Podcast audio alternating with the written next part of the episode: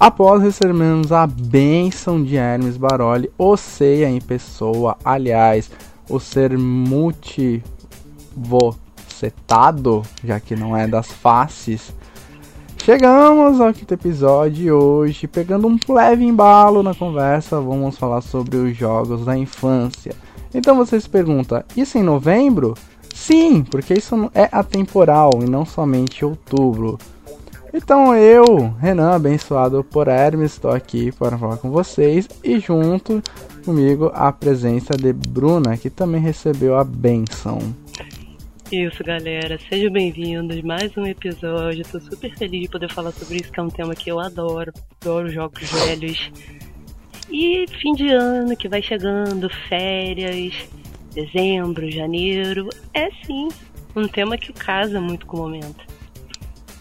Sem dúvidas. E para você que me conhece, olha na rua e pensa que eu tenho 21, não, você vai saber a verdade agora com os jogos que eu vou falar.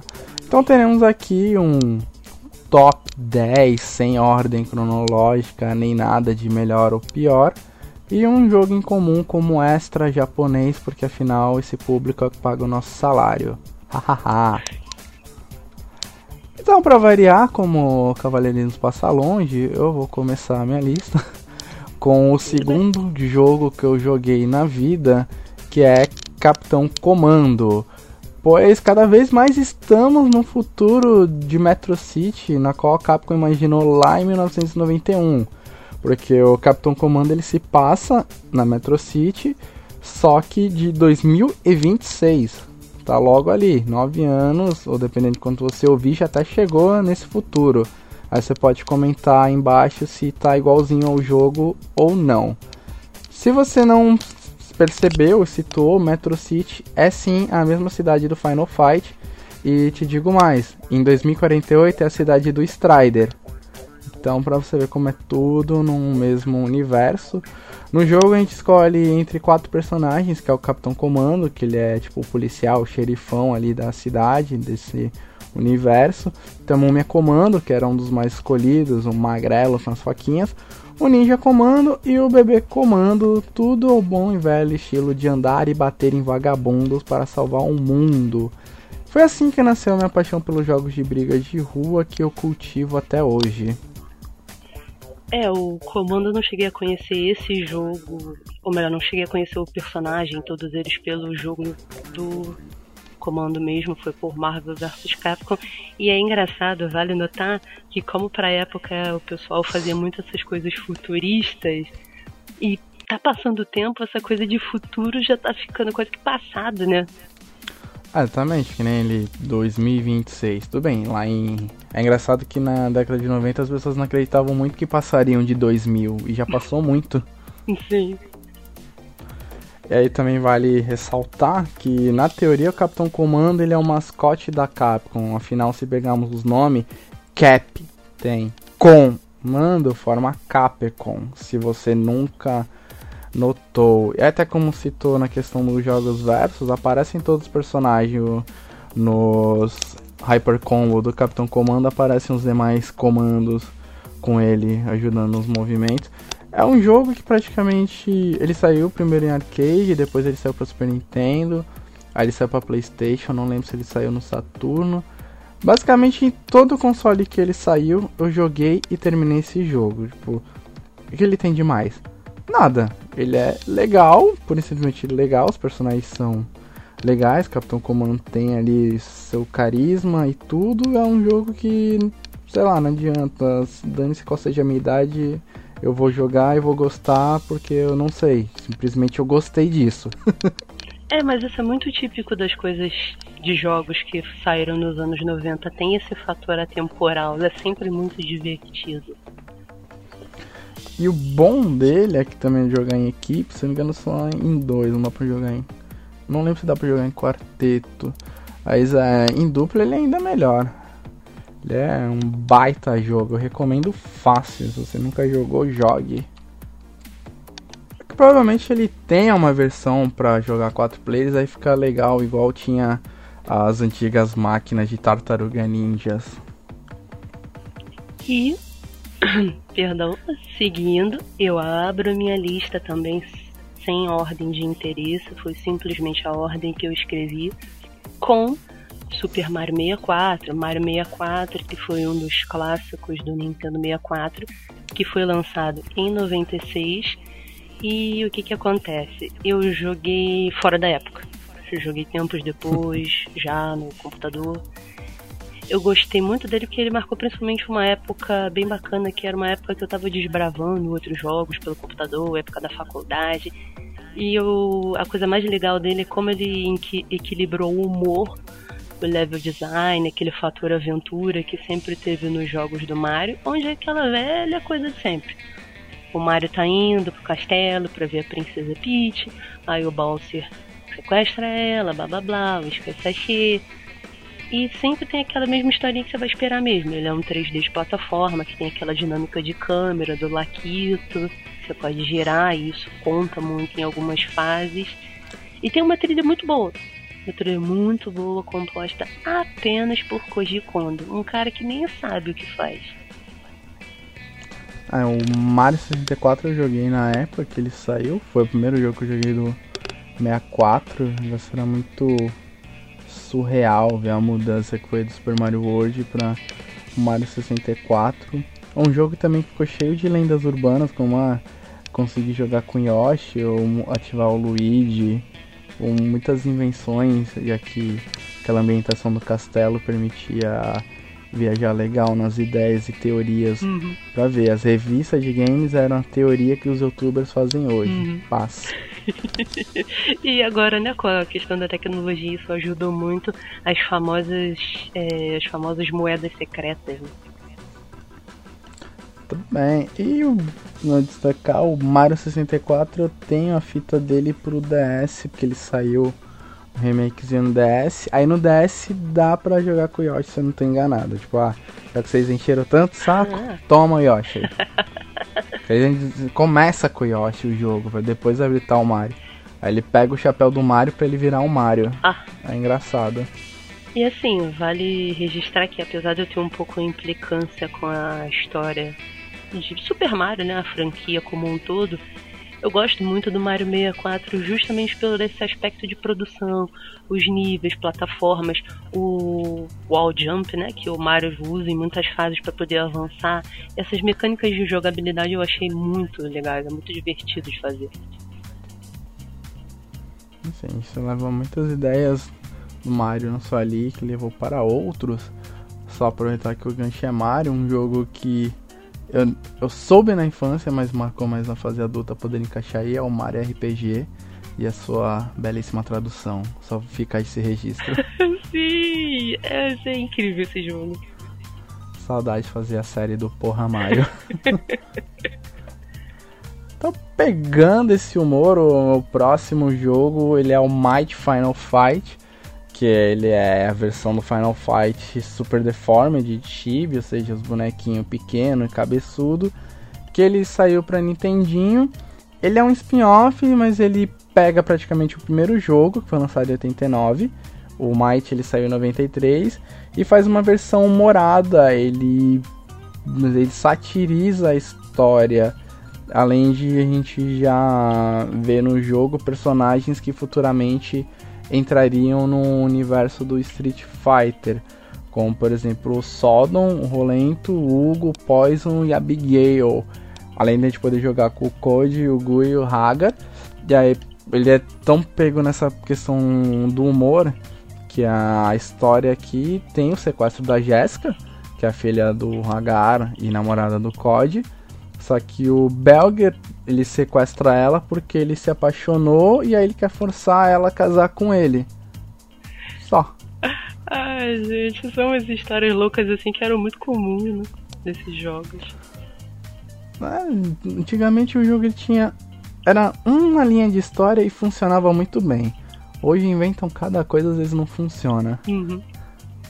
Ou conseguem fazer um clichê monstruoso e vender como se fosse uma ideia inovadora. Abraço Naughty Dog com Uncharted. Sim, é, o detalhe de jogo de Nintendo, eu como joguei muita coisa de Sega, Master System, Mega Drive, eu não cheguei a conhecer. Então isso para mim é informação, não vou dizer nova, né? Essa altura do campeonato eu já sei essas coisas. Mas é, é sempre bom para você ouvir e lembrar de novo.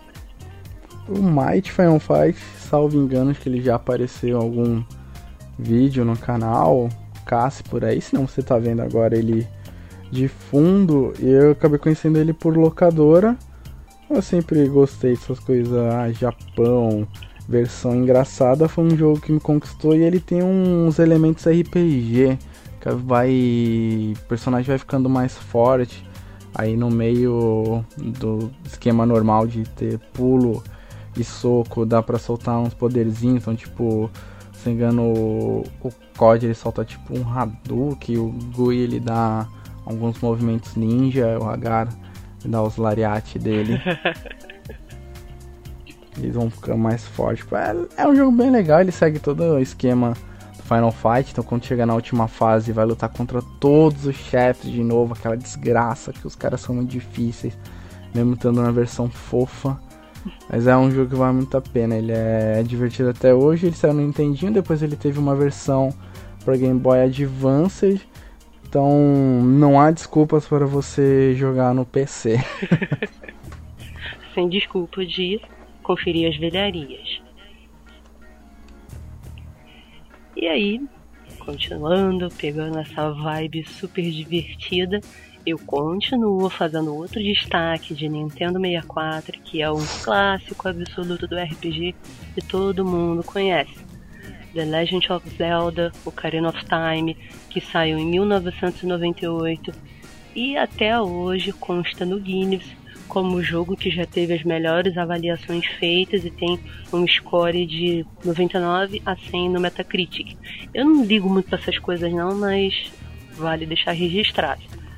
A historinha é toda aquela que você todo mundo, as crianças dos anos 90 conhecem. Ganondorf quer conquistar, Hyrule, aí vai ter força, um pedaço cai da mão de cada um, o Link fica com a da coragem, a Zelda da sabedoria, o Ganondorf do poder, e foi meio que a entrada desses jogos mais puxado para um lado cinemático, vamos dizer assim. A história é muito boa, muito bem escrita. É, eu acho que foi o que despertou em mim o interesse até mesmo pela escrita. E foi também, eu, eu joguei isso anos depois, numa época que eu tava mais. Já, já era a época da faculdade, já tava mais interessada por esse tipo de coisa. E novamente é outro jogo que tem a trilha sonora fantástica, uma das melhores já feitas, novamente pelo Konji Kondo. Que adivinha? Adivinha, adivinha, adivinha? Adivinha? Tenho lacrado aqui. Claro, claro, claro. que surpresa. Versão 3DS tá aqui intacto na estante. As notas do Ocarina of Time é a tradução do que é uma 1010. Uhum. Lembro da análise da revista Gamers, não lembro quantas páginas, escreveram bastante. Aí era comum naquela época, tinha um sistema de notas né, baseado em algumas coisas, prós e contras. Aí trocentos mil prós, aí no contra Nada. Não, é sério. Não tem nada contra. É, bom, talvez você deixe sua vida de lado, deixe de ir pra escola, deixe de sair de casa, deixe seu namorado e sua namorada de lado pra ficar jogando porque é muito bom. Ai, gente, sim. Eu só consegui zerar o Ocarina of Time uma vez na minha vida. E eu lembro que na época que ele saiu mesmo, eu coisa de Nintendo, basicamente joguei nas casas de meus primos, né? Então tinha um primo meu que tinha o 64 e tinha o Ocarina of Time e é aquele negócio, perdeu o passo controle. Eu não sei até hoje jogar com o controle do 64, então claro que bem lá no começo eu tinha ódio de Ocarina of Time porque eu só morria. Mas é bem mais fácil no controle do 64. É, mas hashtag humanos tu sabe como é que é, né? Tem dificuldade. O Pro do 64 pra mim é um dos mais perfeitos que existiram. Ainda tinha a opção de pegada dupla. Pra você ver. Aí anos depois que eu pensei, não, vou ver se eu quebro preconceito com isso, vou experimentar pra ver como é que é. E foi, poxa, uma primeira jogada, tanto que foi a única vez que eu consegui zerar, mas com muito gosto.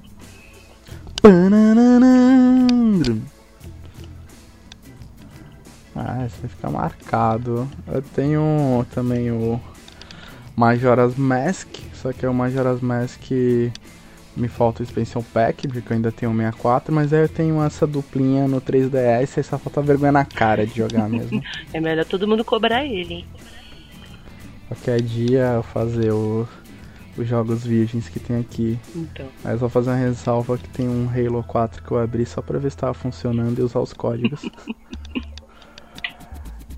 então pra cortar um pouco essa fofura, essas coisas muito colorida da lista, vou com um jogo colorido que é, bom, basicamente minha infância era beaten ups, jogos de luta. Então, como a minha parte já vai ter um spoiler, encerra com um jogo de luta, tinha uma grande rivalidade na época. Então, um jogo que eu também vou destacar é Samurai Shodown. Mas por quê? Bom, no meio dessa interna concorrência noventista que tinha entre a Capcom e a SNK nos jogos de luta, que a gente chegou a ver versões diferentes de Street Fighter, a Capcom apostando em jogos diferentes, como jogos Marvel e umas franquias como Cyberbot, X-Men e tal. A SNK ela trabalhava em fortalecer o The King of Fighters, um pouco que as franquias que formavam o The King of Fighters estavam ficando um pouco de lado, como Art of Fight, Fatal Fury e Carry Cycle Soldiers, então nem se fala. E não, o MK ele não briga com eles porque esse jogo tá no mundo paralelo dos jogos de luta, onde somente a violência chama atenção e aceita que dói menos. Mas essa empresa, né, de Osaka, ela criou um tal de Samurai Shodown lá em 1993 e isso inovou. Por que, que ele acabou inovando? Porque afinal, um jogo com samurais, ninjas, é, kabukis e afins ambientado num Japão feudal e tendo figuras históricas como Hattori Hanzo, Shiramakusa, Jubei, entre outros ao decorrer dos jogos, a principal diferença é, óbvio, se eu tenho duelos de espada, um corte de espada machuca mais que voadora. Logo, o dano altíssimo chamava atenção e isso obrigava você a aprender a controlar o que você fazia, suas ações, defender, começar a ter noção de futsi sem saber o que era futsi numa época que não se falava de futsi. Então essa ambientação dele ser diferente, ter a de espada visualmente o colorido, o capricho de trilha sonora, cenário, ele é um jogo que me marcou. Eu joguei muito, eu não joguei, mas é muito, eu joguei muita coisa em arcade quando era moleque. Eu joguei ele muito no arcade, só que a versão que mais me marcou é a Samurai Shodown 4 especial uh, de PlayStation, onde basicamente meus amigos não gostam de jogar jogo de luta comigo porque eles ah, você é apelão. Não, eu apenas sei jogar um pouco. Eu sou muito fraco em jogo de luta, na real. Mas tudo bem. E Samurai Shodown tem tanto cuidado que, cara, é um jogo muito. É uma pena que com o tempo eles se perderam um pouco ele chegou a ter também um Samurai Shodown RPG. Taking of Fighters também teve um RPG e quando era criança, adolescente, eu meti o louco de jogar essas coisas em japonês, que não existia tradução. Eu joguei uma boa parte do Samurai Shodown RPG, na qual acho que tinha uma Super Game Power que tinha o guia para você jogar 15 minutos com a ajuda deles. Ô louco. Eu joguei acho que quase umas duas horas por mim mesmo. E depois eu acabei largando porque a escola atrapalhou um pouco. Que isso? É uma série muito boa, uma pena que se perdeu. Afinal, Halmaru marcou época depois da rivalidade dele com o Genguro, que a gente descobre que o Genjuro ou o Genguro ele é um parente distante do Yori Yagami. Sim. É legal, é da ambientação históricas boas. Não é totalmente que na adolescência uma coisa que eu acabei gostando foi da Night Warriors. Aí une as duas coisas, né? Lutas e o beaten up que virou hack and slash. Pode ser um tema futuro. Isso. É, eu com Samurai Showdown, eu basicamente o pouco que eu joguei, não cheguei a jogar tanto assim, foi em arcade. Os shoppings naquela época saudosa que as praças de alimentação tinham os arcades maravilhosos para você jogar e ficar vendo.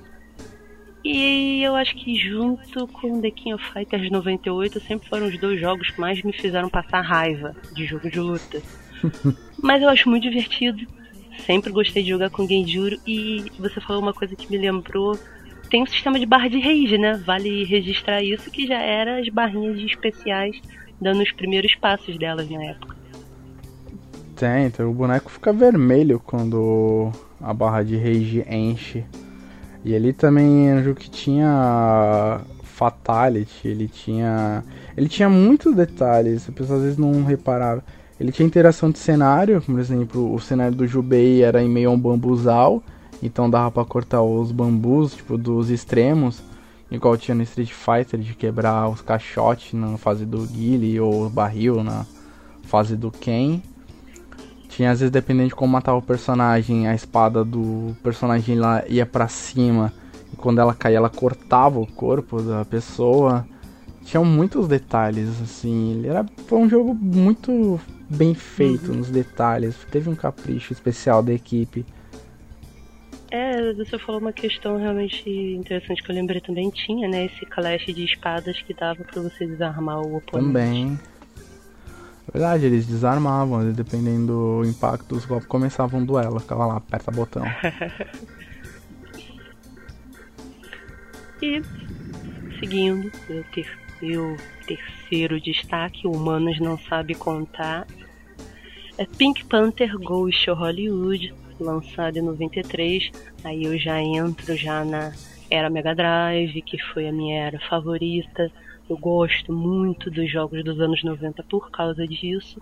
Que consiste, assim, é, foi aquilo que a gente já falou. É uma história linear e simples. A Pantera Cor-de-Rosa tá indo para Hollywood fazer um teste importante pro papel de um filme. Enquanto isso, ela tá sendo perseguida pelo detetive Clo Clouseau.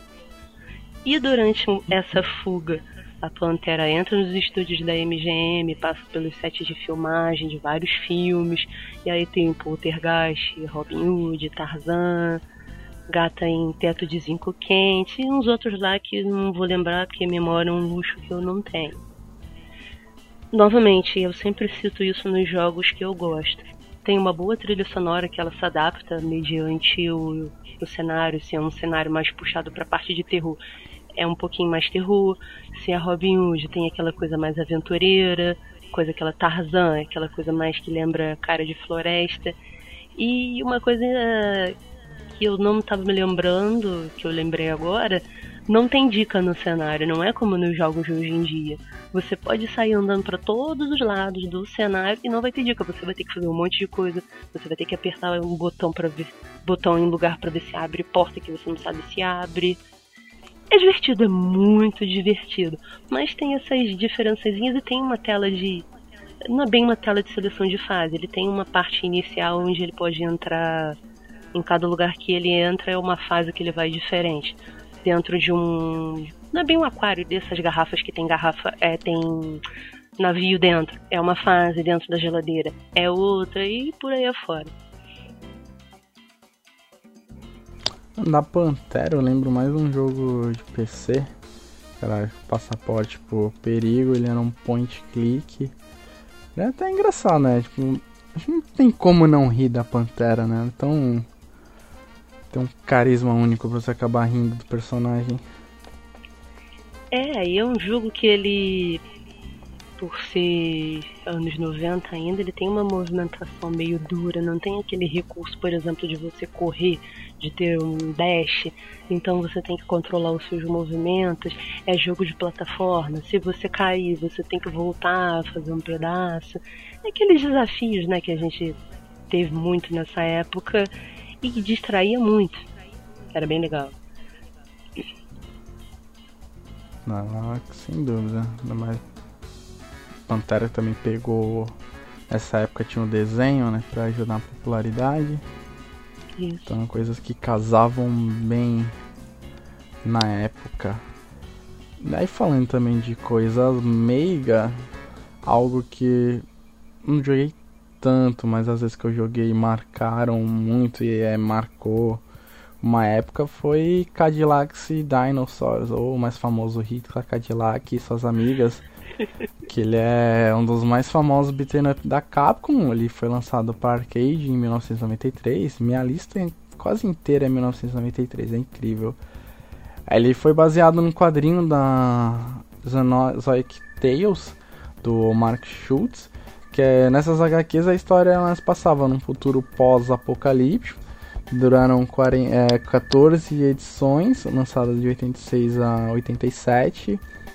Teve, ela chegou a ser reimpressa por algumas editoras famosas, entre elas a Marvel. E na lombada, não lembro se de todas, pelo menos de uma, teve. Estava escrito Cadillacs in Dinosaurs, que foi o que deixou essa revista famosa com esse nome.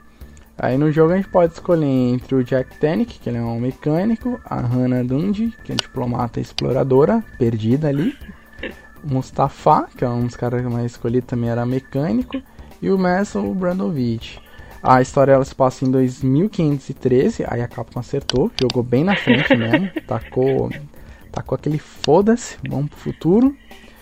Que é nesse ano a humanidade ela voltou à superfície após desastres naturais causados pela poluição. Quando eles retornaram, eles viram que a Terra estava repovoada por dinossauros, eles eram pacíficos, mas com o tempo eles começaram a ficar hostis e atacar seres humanos devido à gangue do jogo que começou a maltratá-los, então acabavam usando eles às vezes como armas, então às vezes que eles ficavam quietos acabava aparecendo no cenário para bater em qualquer um. E é legal que a ambientação dele é bem caótica, é cidade misturado com selva pré-histórica e no meio do jogo você anda de Cadillac, porque sim, não faz sentido, mas é legal. E a ideia é bem viajada e muito bem utilizada. Ironicamente que eu jogava ele numa floricultura que tinha de frente para um cemitério da onde eu morava. Brincadeira, bicho. Que sei lá porque lá tinha dois arcades, um deles era o Cadillac, que era bem movimentado. E tinha outro lugar que eu jogava na cidade vizinha, também tinha o Cadillac. E o Cadillac é aquele jogo sempre que tem oportunidade que as pessoas jogam. Que é, a capa acertava muito a mão em beat'em up, movimentação, manter um carisma para você jogar. É incrível, pode reclamar que for, mas ela não cresceu, tipo, à toa. E o carisma do Cadillac é o que vive até hoje. Sim, é... hoje em dia a gente pensa, né, que a Capcom vive só de Street Fighter e quem pensa isso na verdade é uma visão muito preconceituosa e limitada. A Capcom não só hoje vive de outras coisas, como também teve um histórico de outras propriedades. E eu, como garota urbana que sou, joguei Rita Cadillac e suas amigas, também muito no shopping, né? Eu no começo eu gostava muito de olhar, eu gostava muito de olhar o pessoal jogando. Aí um dia eu fui no shopping, não sei o que, que aconteceu, a, acho que uma menina, não sei, tava jogando, e aí eu tava ali olhando, ela me chamou pra jogar e eu sentei pra jogar. E foi a partir dali que eu comecei a pegar gosto de jogar, é divertido, você falou. E é verdade, a movimentação desse jogo é muito legal, a jogabilidade, os golpes que você pode dar, você pode saltar e dar uma super voadora como o Mustafa, o fato deles poderem correr. E justamente eu acho que o maior apelo desse jogo é a história fazer sentido por não fazer sentido. e ele também tinha um detalhe que ele foi um dos primeiros jogos a mostrar a diferença de um personagem para outro. Então, por exemplo, o Jack ele era mais equilibrado, a Hannah era mais fraca, mas ela tinha movimentação melhor. O Mustafa ele era mais forte, tinha maior constituição, mas ele se mexia devagar. E depois isso foi virando comum em outros jogos, tipo Final Fight. Final Fight era assim, o Hagar ser pesado e forte, o Code ele ser um pouco mais equilibrado e o Gui ser mais rápido e fraco. Sim, é, eu não sei com qual que você gostava de jogar, mas eu gostava muito de jogar com Mustafa. Eu jogava mais com o Jack, às vezes com a Hannah. Mustafa não gostava de ser muito lento. Já eu, é, vai um momento mamilos polêmicos aqui, eu sempre tive nesses tipos de jogos muita dificuldade de jogar com as personagens mulheres. Minuto de silêncio. polêmica. Engraçado que agora eu lembrei de um outro jogo, mas eu joguei algumas vezes, mas era algo também legal. Vamos dizer, tá no meu currículo gamer, apesar de não ter gamer tag da hum, época. Hum, hum. Spider-Man da arcade. Tinha num shopping daqui. Nossa, não vou lembrar o ano. Não, é metade dos anos 90. Algum momento tinha do aquele tempo. arcadeão. Então era legal porque tinha esse do Homem-Aranha pra jogar até quatro pessoas. Tinha um da Tartarugas Ninjas, o primeiro. Depois teve o Turtles in Time. E tinha os Simpsons também pra jogar quatro. Era legal que aqui na cidade tinha todos esses. O do Homem-Aranha era legal. Obviamente eu não lembrava dos defeitos deles, porque depois quando eu envelheci vi vídeo do jogo, como tipo, ah, o personagem vai perdendo vida. Eu só lembro da, de sprite grandes, tudo bem animada, colorido, chamando a atenção. Como era até na época. A gente cresce, o mundo vai ficando um lugar mais sombrio para viver. Mas vai virando a realidade do Cadillacs e dinossauros. e aí, continuando. Meu próximo destaque, falando dessa coisa de jogos que não fazem sentido, é Cool Spot. Marca esse nome. Que foi lançado em 94. Que ele não tem história. Basicamente o jogo não tem história. Ele é protagonizado pelo mascote da marca de refrigerante 7-Up, aquele lacromiga vermelho. E o que, que ele tem que fazer?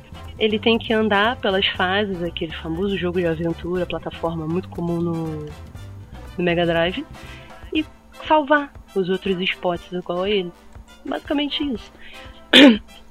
E aí vale destacar que se você vencer o bônus stage e você coletar a letra secreta, cada, cada stage tem uma letra, dependendo da versão do game, pode ser Ancola, que é o slogan da 7-Up, ou Virgin, que foi a desenvolvedora do game, a Virgin Interactive, que também foi a casa de outros jogos como Command Conquer, a série Command Conquer e Earthworm Jim. Vale destacar aqui também que ela teve uma sequência e o nome, olha só que interessante, a gente falou da Pantera Cor-de-Rosa, que é Spot Ghost Hollywood, que foi um jogo 3D com perspectiva isométrica. Esse foi lançado em 95 e eu cheguei a jogar, mas assim, acho que foi justamente a perspectiva isométrica eu estranhei muito, porque o primeiro Cool Spot ele é basicamente linear, é scroll, ele não tem mistério. E aí, mais pra frente ele ia ter um rival dele. Afinal, isso automaticamente fez lembrar do Pepsi Man. Sim. Garoto propaganda esportista que é ironicamente o Pepsi Man, um jogo bem sem noção, mas era legal. Ali é o momento dele andar de skate, e tem um momento Indiana Jones dele fugir de uma lata gigante correndo atrás Eu dele. Disso. E ele também é um personagem do Fighting Vipers Sega Saturn. Fighting Vipers que ele era, vamos dizer, Virtua Fighter seria como meio que o Street da Sega, o jogo principal de luta. O Fighting Vipers era alternativa para explorar, meio como se fosse o Darkstalker. Não que fosse de personagem bizarro, né? Mas experimentava umas mecânicas diferentes ali. É, e o Cool Spot ele se encaixa também numa outra coisa que pode ser até um tema que a gente pode falar no futuro, que são os adver games, que o que, que eles são? São jogos usados para promover marcas. Aí você falou até do Pepsi Man. E às vezes você pensa, pô, o troço foi feito para promover uma marca, provavelmente uma porcaria. Não, com o Spot é super divertido. A fase bônus, que é para você saltar em bolha de refrigerante para ir coletando moedinha, é muito divertida.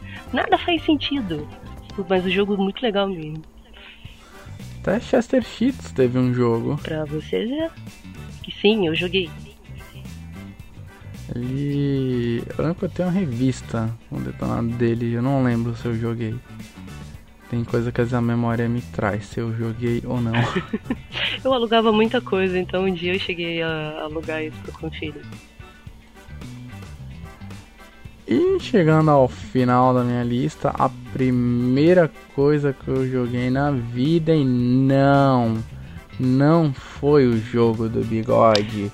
Porque tudo começou com a sequência de Street Fighter que veio ao mundo em 1991. Salvo engano, eu joguei em 93 ou 94, quando comecei minha vida gamer. E Street Fighter 2 mudou o mundo dos jogos de luta, mudou a minha vida. É algo que eu gosto muito. Eu gostaria de saber até mais do que eu sei dele. E não sei o porquê, mas primeira vez que eu joguei eu já conseguia soltar Hadouken, Shori, Tatsu e às vezes eu via adolescentes naquela época tipo não sabiam jogar direito. E eu me beneficiava muito de ver às vezes nos detalhes, então acabei acompanhando uma boa evolução do Street. Infelizmente só não joguei Street Fighter 3 em máquina, que não chegou para os lados de cá, mas Alpha, Alpha 2, Alpha 3, ou no caso vinha como Zero, chegar a jogar, mas Street Fighter 2 foi o início do câncer, foi o início de tudo. Tudo começou com aquele sorriso. aquele maldito sorriso do Blanca na tela de seleção de personagem. Começou a ser deselegante aí, né? E é um jogo que pá, não tenho muito o que falar, não adianta puxar história de algo praticamente não conhece, até quem não conhece sabe não é negar, Street Fighter é o maior jogo de luta, ele faz por merecer isso. E Street Fighter 2 ele tem influência muito grande em tudo que a gente joga hoje em jogo de luta. Então, até quem não gosta de Street Fighter, eu tenho que agradecer Street Fighter. Então, mandar um abraço Felipe, que ele odeia só porque ele não sabe defender. Então, ele não gosta de jogar comigo. Hashtag paz. Aí ele prefere o Mortal Kombat, porque tem um botão para defender, só que agora também ele perde de mim. Outro abraço. Aí. Street Fighter tem muito a ver, tanto que. Até o MK tem a questão da ver do, do Street. Porra, era um jogo com a do Van Damme. Van Damme estrelou o filme de quem? Porra. Se é bom ou não, são outros 500. Me julgue. Modesta, modesta. E no mesmo lugar que eu joguei o Street Fighter, do lado tinha o Capitão Comando. Por isso Capitão Comando foi o segundo jogo que eu joguei na vida. Não. As duas máquinas estavam lado a lado. Chegou atrasado época. no rolê. É, nossa, aí peguei muita coisa. Joguei em máquina, Street Fighter 2, uh, Super Street Fighter 2, Champion Edition, Turbo, 0, 0, 2, Explo Alpha, X-Men vs Street Fighter, Marvel vs Street Fighter, depois Marvel vs Capcom, nossa, foi quase tudo. Infelizmente só não teve Street Fighter 3, que eu acompanhava mais pelas revistas, aí vi toda aquela evolução, mas Street Fighter 2 era uma locação constante no Mega Drive, às vezes meus primos alugando pro Super Nintendo, a gente jogando, era, era muito bom. É, eu, eu aluguei. Você citou um ponto que eu já estava me preparando para falar. Eu aluguei também bastante Street Fighter e eu sempre tinha aquele negócio de alugar um pouco Street Fighter ou Mortal Kombat, mas MK pra mim não rolava. Eu não gostava. E vale dizer aqui, quem acha que a gente não gosta de Street Fighter quase nem um pouquinho, ouçam o nosso primeiro episódio do Armadura Cast, que foi sobre o Evo 2017, que aí vai ficar tudo melhor explicado ainda. Mas voltando. Eu alugava muito Street Fighter e não vou dizer assim que oh, foi o jogo que marcou a minha vida, igual você falou, mas é um jogo que realmente passou e deixou um, um ponto especial na minha carreira gamer e que eu gosto pra caramba, é bem divertido. Foi ali que eu comecei a prestar mais atenção nas, nos personagens, personagem feminino, que só tinha a Chun-Li na época, que é a minha favorita até hoje. Para qualquer jogo de luta que tiver Chun-Li, se eu vou jogar, eu vou jogar com a Chun-Li. E não sei, tinha alguma coisa em Street Fighter na época que me gerava mais simpatia do que Mortal Kombat. Não sei, tinha alguma coisa no Mortal Kombat que não clicava. E o Street também novamente falando, tem uma trilha sonora, o Street 2, muito boa, maravilhosa, composta por uma mulher. Tá me fugindo o nome aqui, mas eu sei que é por uma mulher. E sim. Que feio, fez post especial e esqueceu. Calma aí, calma aí. Mano, muita coisa marca ali. É, movimentação diferenciada para cada personagem. Trilha sonora para cada personagem. Ah, ah. Duas mulheres no jogo. Yoko Shimomura. Abraços, Wikipedia. Não pode esquecer o Vega, até sair a máscara, cara. Sim, e aí você falou um negócio legal que tem. Eu não, me... eu não sei dizer se foi já nesse jogo já veio isso. A questão da diferença dos nomes, né? Balrog, Vega, Bison. Já, foi a parte desse. Que foi. Que aí o nome que a gente conhece, na teoria ele é errado. Que é o Balrog boxeador, ele é o Mike Bison. Que seria uma ilusão, né? O Mike Tyson. Então para evitar processo mudou pra Balrog. Aí o Bison lá, ele é Vega. Só que aí chegou pra cá, o Vega é o da garra. Tanto por isso que às vezes você vai procurar sobre o personagem, vai ter tipo Balrog, aí entre parênteses, Boxer. É pra você saber qual que ele tá falando, pra não confundir japonês com inglês. A Vega, Claw, M. Bison, Dictador. Pra vocês saberem. O único que não teve problema foi o Sagat, porque é. Malandro é malandro, mané é mané, Tiger Uppercut, vai, só que errou, tomou um shot e perdeu o olho. é, agora no final de outubro eu tava vendo a Canada Cup e vendo essa diferença, né? Porque eles estavam jogando outra versão do jogo e aqueles negócios trocados. E eu falei, ah, eu buguei por um instante eu falei, ah, é porque tem esse detalhe. É resumindo. É o Akuma, que lá é Golk. Isso. É, resumindo, a gente é melhor parar de falar de Street Fighter por aqui, senão vai virar um especial só disso. Não, aproveitar só também para fazer um comentário, talvez depois eu faça um vídeo quando sair esse episódio, que foi sobre o Zeco, que até o pessoal ajudou a entender umas coisas. É, saiu a dar a entender errado, até porque lá fora entenderam errado. Então, o pessoal que estava com, com o texto certo entendeu algo errado. E ainda no Street Fighter V saiu, uma saiu errado a tradução da história dele, então deu aquela confusão da gente talvez pensar que o Zeco poderia ser o Hiryu e no fim não é. Tudo bem que eu já tinha umas teorias legais, mas foi legal quem colaborou, foi legal quem também xingou, foi legal quem zoou. Agradeço tudo. Erra, a gente admite. E, bom, a gente viu que o Zeco. O universo é todo compartilhado, que nem todo. Praticamente falei de muitos jogos da Capcom, tá tudo unido. E ela vai fazendo isso cada vez mais. E Street Fighter 2. Só deixar a recordação. Talvez pipoque aqui. Mas pode ver aí a surra que o estagiário levou na BGS, cara. Esse vídeo também fez com meus amigos lembrassem por que, que eles não jogam comigo. Aí vai ressaltar que um pouco antes da gravação desse cast teve meu aniversário. Aí fui jogar Street Fighter 2 HD Remix com a galera. Quando eu peguei o Guilherme, já soltou educadamente um vá. Ah. É muito apelão, ainda pega o Guile. Eu vi o vídeo. Ah. Já. Eu não, eu não vou citar que quem ficou em choque assim era do Gataria. Opa. Uh, ao vivo. não, o Renan basicamente destruindo amizades sem a necessidade de jogar Smash Bros. Nossa, Smash Bros estragou relações familiares aqui, mas isso fica para outros casos, tipo casos de família no qual jogava um primo menor, eu e meu irmão. Como o primo ele era muito menor que a gente, a gente primeiro eliminava ele para depois a gente jogar oh, entre a gente. Nossa, maldade no coração. A gente nem combinava, já era instinto. Vamos tirar ele. A lei do mais forte, cara. É muito louco. Total. E fechando também a minha lista, quase não deu para perceber que eu sou praticamente a garota dos jogos de plataforma. Rista. E aí fica um dilema, eu não sei se o meu jogo de plataforma favorito da SEGA é Rista. A SEGA voltou!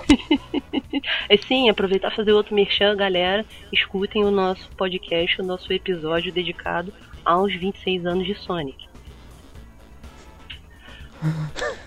É muito humano, não é um quarto de vida. É 26 anos. Porque perdemos 25. Exatamente. Perdemos não, né? A SEGA lançou a... fora da comemoração, né?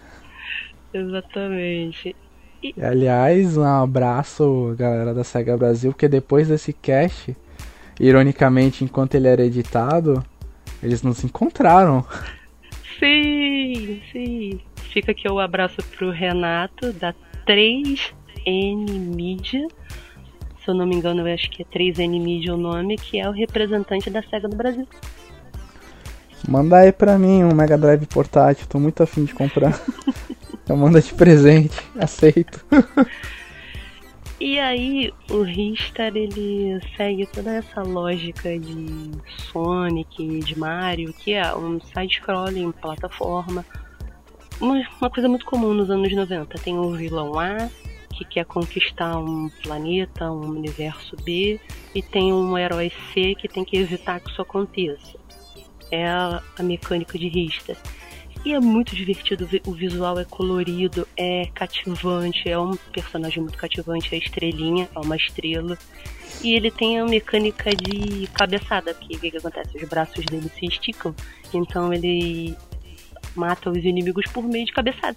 Ele vai, pá, bate. E até para passar de nível, passar em outros lugares, tipo árvores, ou se pendurar, ele usa muito os braços, é bem, bem legal mesmo.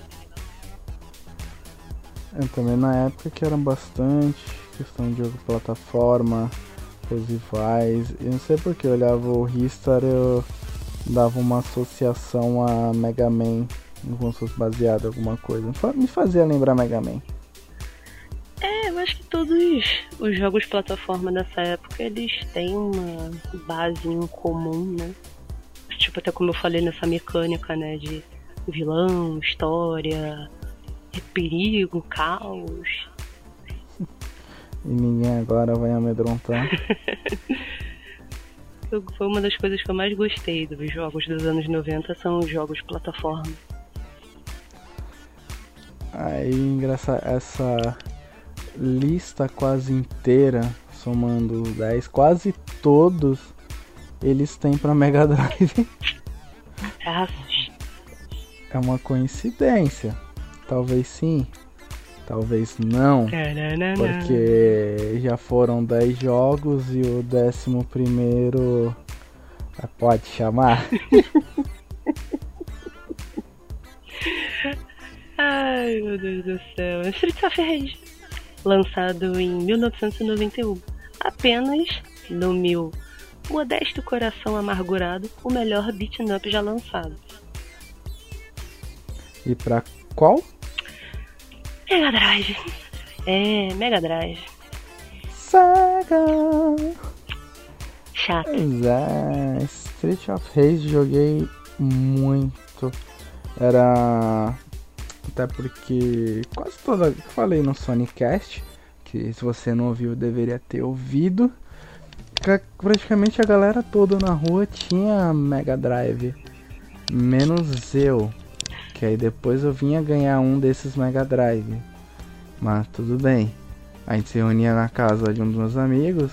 Talvez, sei lá, citar os nomes, porque sei que eles não escutam porque viaja muito. Então, mas se eu vir qualquer momento, se reunia lá na casa do Thales, que aí é eu, Roberto, Bruno, Matheus, ainda tinha o Thomas, irmão menor dele. E o Thales ele se eu não me engano, ele, o Mega Drive que ele ganhou foi a edição que veio 6 em 1. E dentro desse 6 em 1 tinha Streets of Rage. Ou ele ganhou essa fita depois a gente alugava, não lembro. Eu só lembro que depois a gente teve a fita. Falo a gente porque meio que a gente compartilhava as coisas praticamente. Solidariedade. Porra.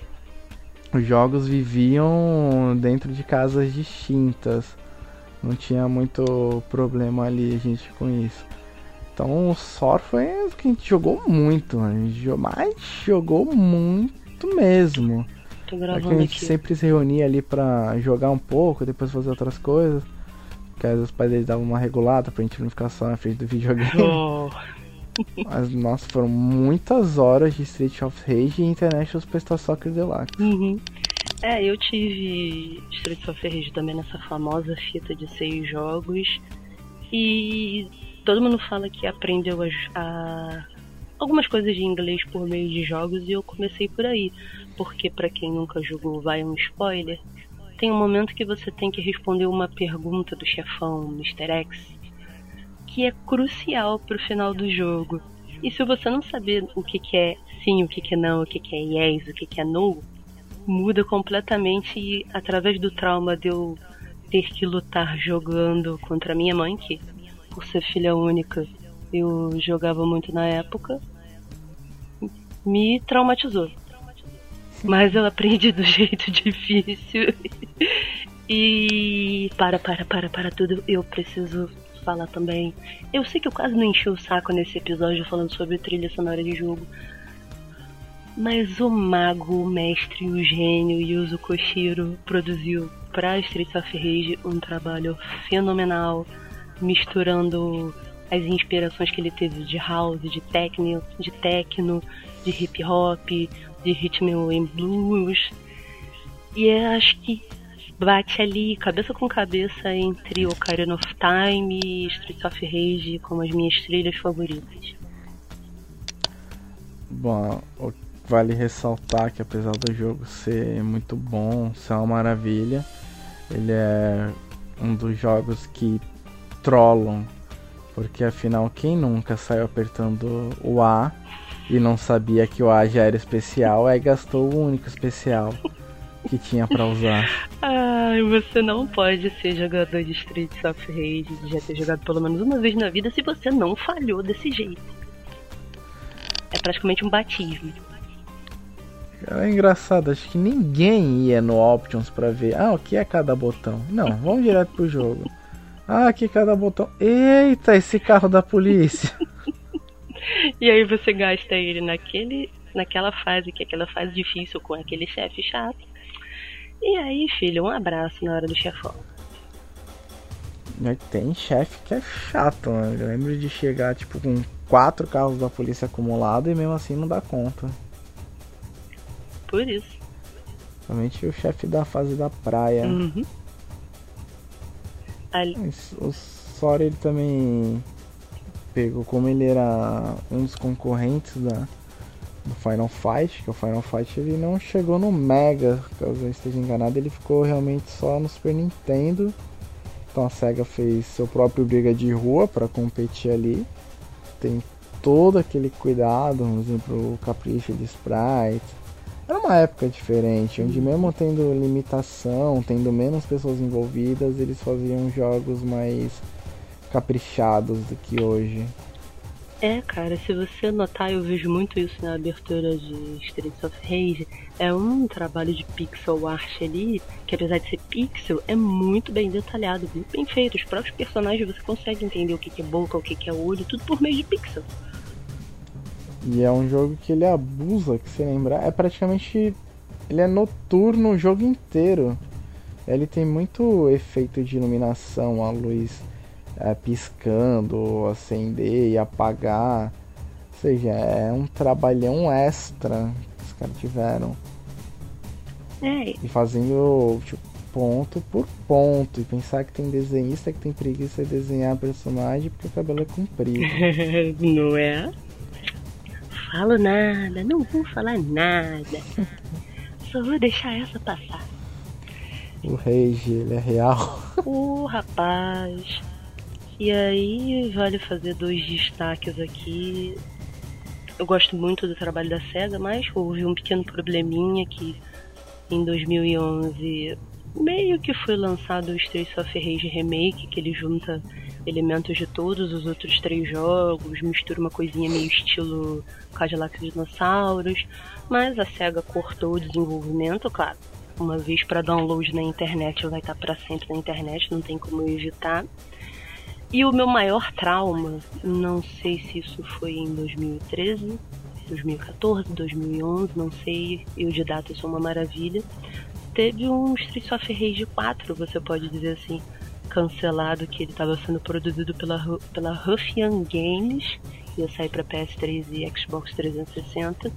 E o atual, quer dizer, não sei se é atual, na época era level designer da Ubisoft, o Sim Nonan, ele divulgou no Twitter um vídeo mostrando como seria aí o jogo, ia ser incrível.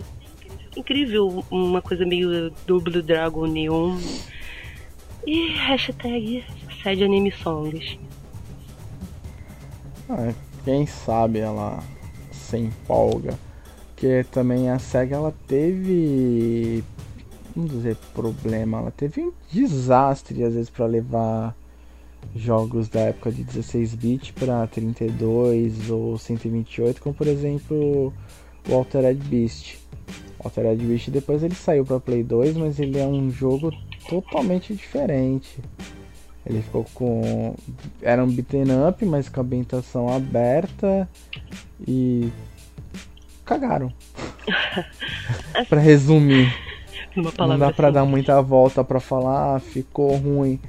Não, nem ficou diferente, porque, por exemplo, outro ícone da, da SEGA nesse período, o Shinobi. Pô, Shinobi tem um jogo legal uhum. no Play 2. Ele, tipo, não é um jogo perfeito, mas ele é bom. Ele é muito bom. Aí tem um que pegou carona, né, o Shinobi Do.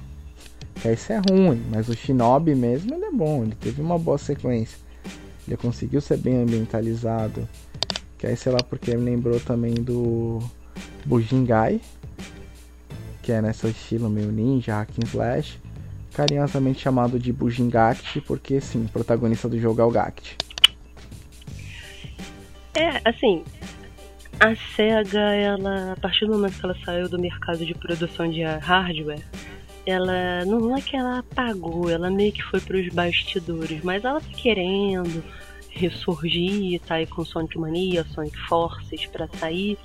E há uns dois meses, talvez mais, eu li uma notícia, inclusive eu escrevi sobre isso, falando sobre possíveis planos de crescimento, de expansão do trabalho dela atual e quem sabe, né?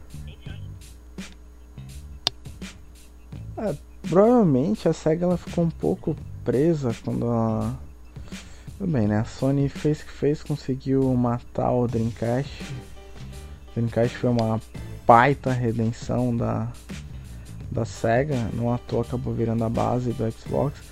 Mas eu acredito que a, quando ela se dedicou a produzir jogos somente, e aí a gente viu algo que nunca imaginou, que aí o Sonic ele saiu no GameCube. Uhum. Quando você ia pensar nisso? Aí eu acredito, porque de cabeça eu não vou lembrar, mas provavelmente as datas batam. Ela começou a fazer jogos melhores do Sonic depois que teve o primeiro Mario Sonic em Jogos Olímpicos. Porque aí foi quando o mundo caiu de como assim agora eles são amigos? Ficaram uma década inteira se degladiando ações de marketing fortes de Nintendo e Sega se atacando e aí, depois que eles fizeram um jogo conjunto, ele. Acho que ela começou a ter mais liberdade. Ela começou a. Começou a melhorar os jogos do Sonic depois disso. Tanto que a gente vai vendo, ah, fez alguns experimentos, fez, mas conseguiu chegar num ponto em que pararam de reclamar do que ela fazia. E é isso, galera. Chegamos ao final do quinto cast. Uma lista bem paleozoica pré-histórica, mas clássico se você não conhece. Vá conhecer sem medo de ser feliz. Se você que é dessa época, quer citar algum jogo ou lembrou de algum pelo que a gente falou, ou até pelos momentos de déficit de atenção mudando o jogo, comenta aí, que é legal essa interação, tudo mais. Já deixe seu curtir se você está acompanhando pelo YouTube. Você estiver acompanhando outros canais, acompanhe para receber os feeds. É novo por aqui, se inscreva no canal para receber as novidades. Sim, galera, foi um prazer falar sobre esse assunto que a gente quase não gosta com vocês. E eu deixo convite para vocês acessarem www.armaduranerd.com.br, onde vocês vão encontrar mais das nossas notícias de jogos, de cinema, enfim, esse jornalismo que a gente faz, que não é mídia especializada, mas que é muito melhor que a mídia especializada. Sem dúvidas. Então nós nos vemos no próximo cast. Até lá!